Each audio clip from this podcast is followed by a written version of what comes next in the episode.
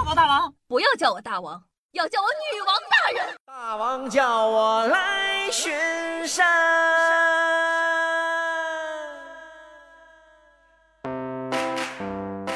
嗨，各位手机前的听众朋友们，大家好，欢迎收听今天的《女王有药》，我依旧是传说中在深山训练千年、包治百病的板蓝根，谢谢小吃瑶啊。那大家都知道，截止一百年前的清朝呢，我们中国一直都是实行皇帝制的管理，一个人呢管理一个国家，所以啊，古代皇帝流传至今。大多呢都伴着各种丰功伟绩。你看啊，像这个秦始皇嬴政统一六国，建立了第一个封建王朝；女皇武则天呢，则成为了我国历史上第一个女皇帝；唐太宗的贞观之治等等。几乎呢，我们提到皇帝的时候，就会想起他们气吞山河、唯我独尊的霸气形象。然而呢，总有那么几个皇帝不爱走寻常路，他们呢不仅不霸气，甚至还有些。怎么说沙雕？那么今天的节目呢，夏夏就给你们盘点一下古代的沙雕皇帝，看看到底有多蠢。接下来呢，有请第一位沙雕皇帝——梁武帝萧衍。生于公元四六四年。本来吧，这个萧衍呢，在建立南梁后啊，每天起早贪黑，兢兢业业，把国家治理的蛮好的。但是吧，也不知道咋回事儿，这年纪一大呢，就开始疯狂的迷信佛教，甚至主动出家。你想想，你一个皇帝，一整个国家的活等着你批阅，你他喵的想遁入空门，忘却尘世了？公元五三七年的三月呢，他在南京的同泰寺出家，三天之后就被大臣们请了回来。结果回来后啊，他一脸不乐意，他嫌自个还俗的过程太过于随便了。于是呢，哼哧哼哧的又跑去出家去了。这一下把手下人吓坏了。你他妈来真的呀？不想当皇帝，你倒是让位呀！当然了，大臣呢肯定是不敢这么说的。但呢，就这么个意思，没办法呀，就从国库里筹了一亿钱，把皇帝赎了出来，还像哄孩子一样跟皇帝啊好言相劝。皇上啊，你可别出家了，国库要没钱了。但是没过多久。这老萧呢又出家了，最终啊四次出家，四次还俗，一共花费了四亿钱，败家玩意儿彻底把国库里的钱给用完了。后来呢没过多久啊，老萧呢就被叛军禁锢而亡。所以这个故事告诉我们，太烧钱的爱好他就不能碰，会出大事的。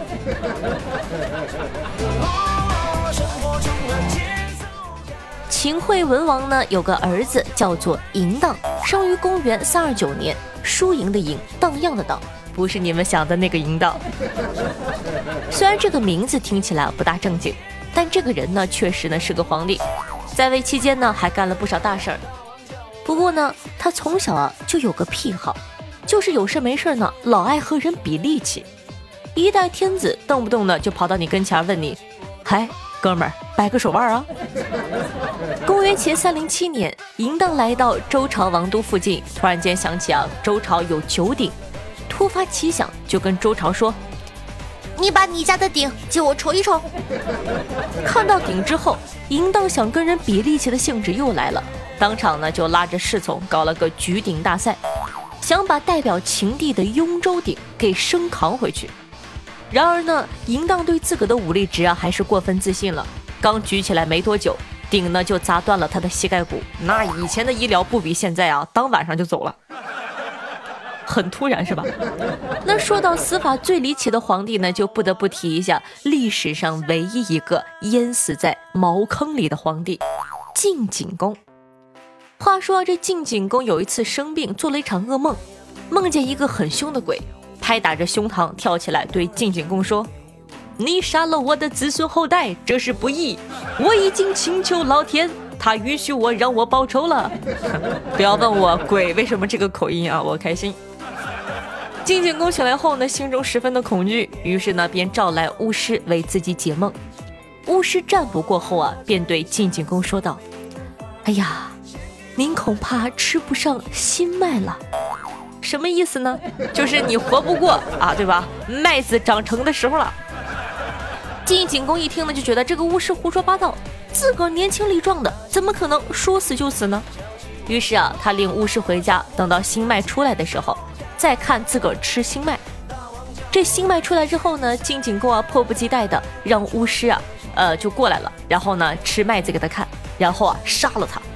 然而呢，晋景公准备吃的时候，突然感觉到腹胀，便去厕所，没想到呢却不小心滑入粪坑，因为当时呢晋景公病重无力挣扎，最终淹死在粪坑之中。晋景公最终呢还是没有吃上新麦，所以说朋友们，大号有风险。蹲坑需谨慎呐。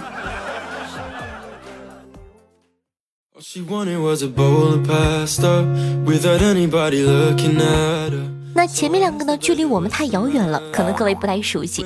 说一个离我们近的，清高宗弘历，也就是咱们的乾隆皇帝啦。生于一七一一年，他有个外号啊，叫做盖章狂魔。他的章呢，还有个专门的叫法，叫做乾隆乾印。根据《乾隆宝叟》，乾隆啊一辈子总共有一千八百多个印玺。著名的书法家的《快雪时晴帖》全文只有二十八个字。乾隆一看，那不行，你跟谁俩呢你？咔咔开始盖章，二十八个字的字帖被乾隆强行搞成了五点五米。光盖章还不够，盖嗨了还在中间加了个神字。那据统计呢，《快雪时晴帖》上共有二百二十枚章。光乾隆一个人就盖了一百七十二个，其他的呢，还有这个赵孟俯的《鹊华秋色图》也没有逃脱乾隆的毒手。有时候我在想，你说这乾隆皇帝要是生在现代，很有可能呢就是某间公司的会计，没得感情的盖章机器。另外说一下啊，除了呢是一个盖章机器呢，乾隆还是个诗歌小达人，他一生呢写了四万多首歌，大多呢都被完整的保存了下来。那至于为啥一代君王的诗我们一首都没有背过呢？我来给你们念一段，你们自行感受一下啊。咏雪，一片一片又一片，三片四片五六片，七片八片九十片，飞入梅花都不见。多妙啊！你看写的多好，是不是？今年中国新说唱没你我都不看。那今天呢，关于古代皇帝的沙雕科普，各位看完了后，是不是在心里觉得自己也有那么一点点潜力了呢？觉得自己比帝王更聪明了呢？觉得自个有型了呢？朋友们，放弃幻想，接受现实。虽然他们沙雕又蠢，但他们依然是皇帝。他们的沙雕呢，能被记载。你们的沙雕，加油吧！那你们下期还想看什么类型的科普呢？在评论区说一说吧，有机会会被采用的哟。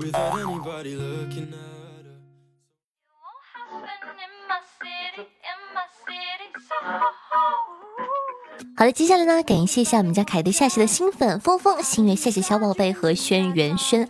对上期的女网友辛苦的盖楼，大家辛苦啦！那也感谢一下其他宝宝的性感三层小洋楼。那上一期呢，有讲一些比较好玩的冷知识，有问这个各位听众宝宝有没有什么奇葩的冷知识可以跟我们一起来分享一下。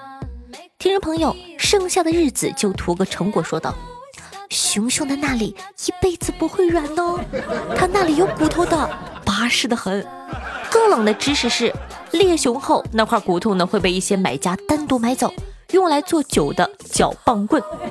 熊熊，你永远都想不到，你死后呢成为了调酒师还是特调？哇哦，长知识了。听众朋友雨说云说道：“萌新提问，那个盖楼是什么意思呀？盖楼呢，就是在下方评论啊，基本上这个三层起，因为呢，喜马拉雅现在规定呢，每一天只能盖三层楼，所以说呢，你看一般读名字的全都是每一天都来盖的哟，看好你，加油！听众朋友杨晨居士说道：女王鱼药终于全部收集下来了，以后再也不怕把线下弄丢了，因为之前的恐怖故事再也找不回来了。有些东西啊就是这样，失去了才后悔莫及，这下死也可以瞑目了。兄弟有想法呀，不错不错。听众朋友欲看说道，下课的时候呢，同学给了我一根白旗，但是我困了就没吃，然后呢就趴在桌子上睡觉，手里啊还是拿着那根白旗，然后呢我同桌以为我拿着笔在写作业。哎，这个不错，有画面哎，感觉还是很幽默的。听众朋友富池台月说道：“讲道理，我每次呢都会把《女王有药》里听到的冷知识讲给班里的同学听，久而久之，他们得出了一个结论：我是一个老色批。”哎，我感觉你在影射我啊，兄弟。嗯。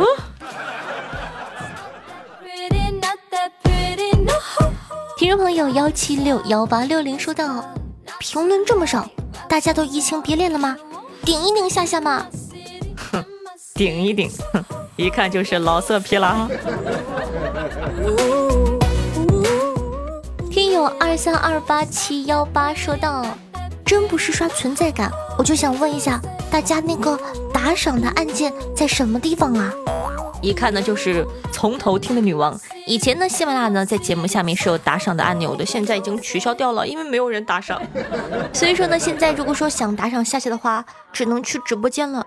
每天晚上的八点钟到凌晨一点半，不见不散哦。听众朋友夏春瑶八月一日生日，面面说道。睡觉玩手机，有一个小虫子一直在屏幕上飞，按了半天都没按死。这时候，老婆对我说：“你玩什么呢？给我玩一下呗。”我接过他的手机，把我的屏幕关掉，小虫子被顺利的吸引到他的手机屏幕上。我递给他说道：“哎，就一条命啊，省着点玩。”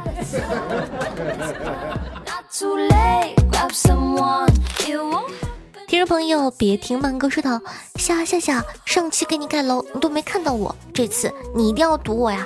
我们全公司都很喜欢你的节目。”讲道理啊，一开始呢，我听这种评论我是信的，我真的会单纯的以为他们整个公司的人都很喜欢我，但是这种评论读多了之后。你们是在忽悠我吧？你们是不是为了单纯的想上个节目，欺骗我幼小的感情和心灵？我不信，有本事你让你公司的其他人给我留个言呢！哼！听众朋友晶晶啊九幺二说到，第一次知道夏夏呢是在百思女神秀，觉得哇这个声音好好听哦。然后呢开始收听女王已经快两年了，第一次评论祝夏夏和女王也要越来越好。以后呢，说第一次评论的时候呢，一定要说自个是新粉。哎，我突然间觉得我这个主播事儿好多呀！你说人家给你评论，你还挑理？但是你想想，对吧？两年了，第一次有冲动评论，这一看就不是真爱粉呐！早想什么了？我都老了，朋友们，再不评论的话，过两年我没了怎么办呢？所以说，希望大家多多评论，爱你比心心哦。嗯。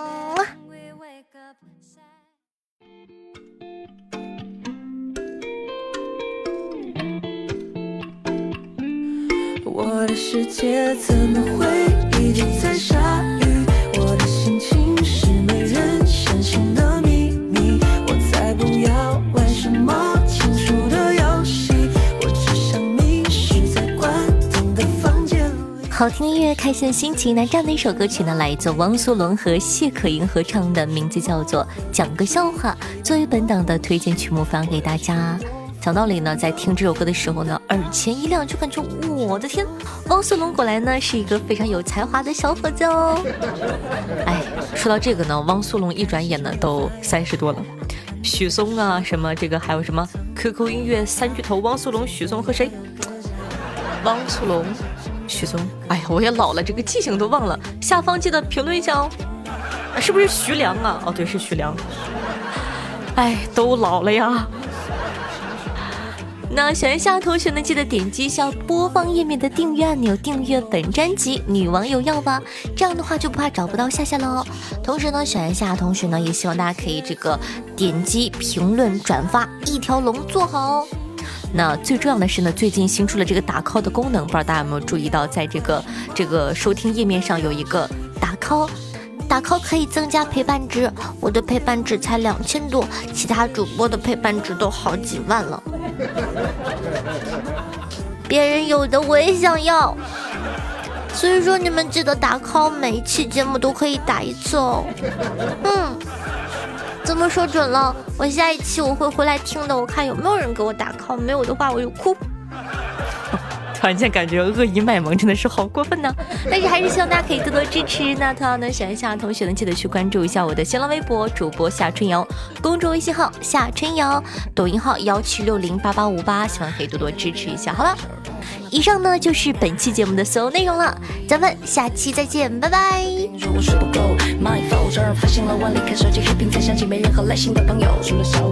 电视背景跟几首，一个人吹平了啤酒，谁管他醉醒了没有？